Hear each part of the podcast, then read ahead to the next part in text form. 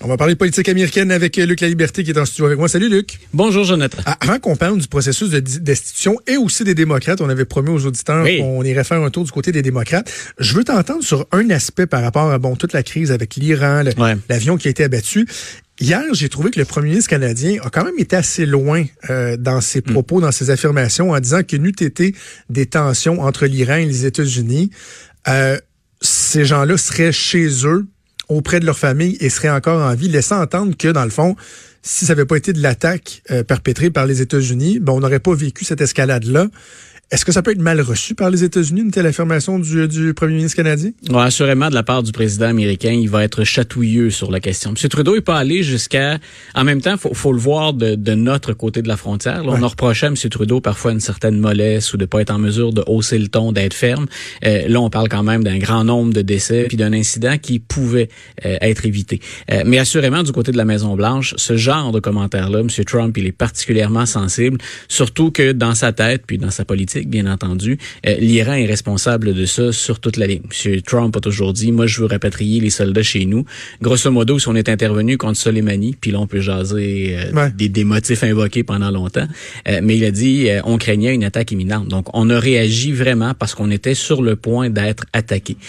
mais cette tension-là, cette escalade-là, M. Trump, il l'a encouragé. Et ça devient très difficile pour M. Trudeau de dire, de ne pas dire, c'est de la faute des Américains, mais l'escalade entre les deux pays effectivement, est responsable de la situation puis du décès. Mais c'est quand même un grand nombre de personnes. Et, tu sais que je, suis capable d'être très critique envers le président américain, puis même dans ce cas, dans ce cas-ci, euh, dans l'opération contre le général Soleimani, j'étais très critique, mais de là imputer la, la, la, plus grande part des responsabilités de ce qui s'en est suivi aux Américains, je me dis, écoute, c'est ben, pas eux qui gèrent ben, C'est-à-dire que je pense pas que le premier ministre est allé jusque-là. Non, mais non, mais il y a des gens qui, qui, vont jusque-là, puis je trouve qu'à un moment donné, parce qu'après ça, on peut remonter, est-ce que l'Iran avait fait avant? On va, on va reculer des décennies en ah, écoute, on peut, on peut retourner au régime du Shah d'Iran ben, pour, euh, pour, trouver l'origine de ça. Non, écoute, le, puis jusqu'à preuve du contraire, la version de la Maison-Blanche, c'est, puis en plus, on leur a déjà reproché de pas écouter les, les, les services de renseignement ce qu'on nous a dit, peu importe à quel point on est en mesure de vérifier, c'est selon les renseignements de première main, nous allions être attaqués. Ce qu'on peut reprocher aux États-Unis de ne pas bouger à compter de ce hmm. moment-là. Euh, est-ce que le général Soleimani a déjà euh, pensé et mené des opérations qui ont fait mourir des dizaines de milliers de personnes? Oui. Donc, euh, le, danger pour nous, ce qu'on devait commenter, c'est l'escalade et le danger, le risque d'entrer en guerre, puis les dangers potentiels qui existent toujours. Ce qu'on peut reprocher au président américain, au secrétaire d'État, d'avoir protégé la population pas à partir des informations dont on dispose maintenant. Tu sais, ce, qui me reste en tête, et, je l'ai mentionné à l'émission la semaine dernière, mais ce qui me reste en tête depuis qu'on sait ce qui s'est passé, c'est à quel point on est passé proche vraiment d'entrer en guerre. Parce que entre le moment où euh, un officier iranien pèse sur le bouton du système de défense, que l'avion est abattu, entre ce moment-là et le moment où ils comprennent que finalement c'est un avion civil qu'ils ont tué, eux, dans leur tête, c'est un avion américain de l'armée américaine qu'ils abattent. Donc, ils, on était rendu à ce niveau-là. C'est-à-dire, tu sais, donc il y avait un acte de guerre. Là. Il y a, il y a un ben, avion, on le descend. Voilà, c'est les, c'est les deux. dire à quel point on était proche. Ben, c'est les deux aspects. Un, à quel point on est proche de la guerre, puis l'autre, mais que faisait un avion civil dans ben oui. que faisait? Moi, j'ai rien lu ou entendu encore de convaincant pour dire, mais pourquoi vous avez laissé cet avion-là décoller? Dans les circonstances on, est en, on est en alerte. Il y a d'autres vols qui sont qui ont été cloués au sol qu'on a refusé de, de, de faire. Euh, pourquoi celui-là est parti? Donc, mais effectivement, ton commentaire est particulièrement bon. On était près d'une escalade particulièrement dangereuse. Et, et c'est là où je disais parfois le caractère impulsif, autant du régime iranien. Il y a personne qui tente d'excuser le régime euh, en place, puis encore moins M. Soleimani, qui était un des principaux artisans euh, de trucs qui sont absolument horribles. Mais cette escalade-là, puis à quel point c'est sensible dans cette région-là, écoute, on n'a pas fait de surenchère et de sensationnalisme la semaine dernière quand on a couvert ces événements-là. Il y avait un risque réel que ça dégénère tout comme il y a toujours un risque réel. On, a on a redescendu d'un cran là, en termes d'intensité, mais elle n'est pas finie cette confrontation là. Ok, revenons un peu sur euh, vraiment le terrain euh, américain, la politique américaine, le processus de destitution. On est rendu au Sénat. La dernière fois qu'on s'en était parlé, avant... c'est-à-dire demain, techniquement. Ben, c'est ça, mais on est rendu, on est aux portes du ah, Sénat. Voilà. Et la dernière fois qu'on s'en était parlé, ben c'était particulier la dynamique parce qu'on savait pas si finalement le, le, le, le, le procès aurait lieu. Est-ce que les démocrates démocrates l'appelleraient et tout. Là, finalement, il y, a, eu un jeu politique intéressant, mais Nancy Pelosi a décidé finalement que oui, elle était prête à procéder. Il y a deux, deux, trois petites choses qui peuvent rendre ça intéressant parce que le punch de la fin, on le connaît. Hein? Les, les, les républicains, on n'imagine pas suffisamment de républicains faire défection pour dire Donald Trump va être condamné. Ce qui reste maintenant, c'est à partir du moment où le Sénat reçoit ça, on, devrait recevoir les accusations demain. Qu'est-ce qui reste? Comment ça va se dérouler? Et il y aura un dernier bras de fer à, se livrer sur est-ce qu'on fait intervenir de nouveaux témoins ou pas. Les démocrates font valoir que John Bolton, hein, l'ancien conseiller à la sécurité nationale, est prêt à témoigner et qu'on vient d'obtenir de la part d'un ancien associé de Rudy Giuliani qui est en prison, M. Giuliani, bien sûr, qui est l'avocat personnel de Trump, mm-hmm. on vient d'obtenir de nouveaux renseignements. Lev Parnas, c'est l'individu qui est derrière les barreaux. M. Parnas a dit aux enquêteurs, voici tout ce qu'il y avait sur mon téléphone, dans mes documents, euh, fouillez là-dedans, puis il y a des informations compromettantes. Donc, les démocrates disent, si c'est un vrai procès, euh, comme ce serait le cas dans un procès réel, si on a des, des motifs nécessaires, puis une preuve à élaborer pour en rajouter sur la pile de documents dont on a déjà, vous devriez faire appel à de nouveaux témoins et qu'on entende une nouvelle preuve. Mais pour qu'on puisse faire ça au Sénat, il faut que quatre républicains fassent défection. Et là, c'est intéressant parce qu'on en a déjà deux. On a Susan Collins et on a euh, Mitt Romney qui, eux, sont prêts soit à accueillir des nouveaux documents ou encore à accueillir John Bolton. Et ils travaillent dans les derniers jours à convaincre deux autres de leurs collègues. toilet Est-ce que ça va se passer ou pas? Mitch McConnell, assurément, n'est pas content. C'est le meneur républicain au Sénat. M. McConnell a dit, puis Lindsey Graham, qui est un sénateur influent, eux, ils ont dit, euh, gaspillez pas votre temps avec ça. Là. Ça va être très partisan comme procédure, puis c'est une question de jours. C'est même pas une question de semaines, le procès en destitution.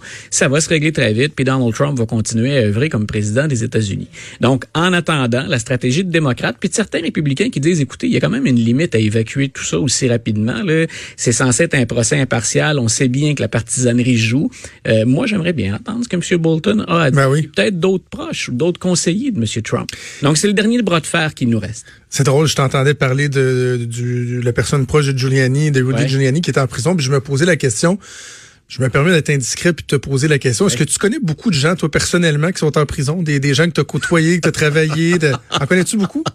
Honnêtement, aucun. Ben, moi non plus, je, je, je, me fais la réflexion, c'est aucun.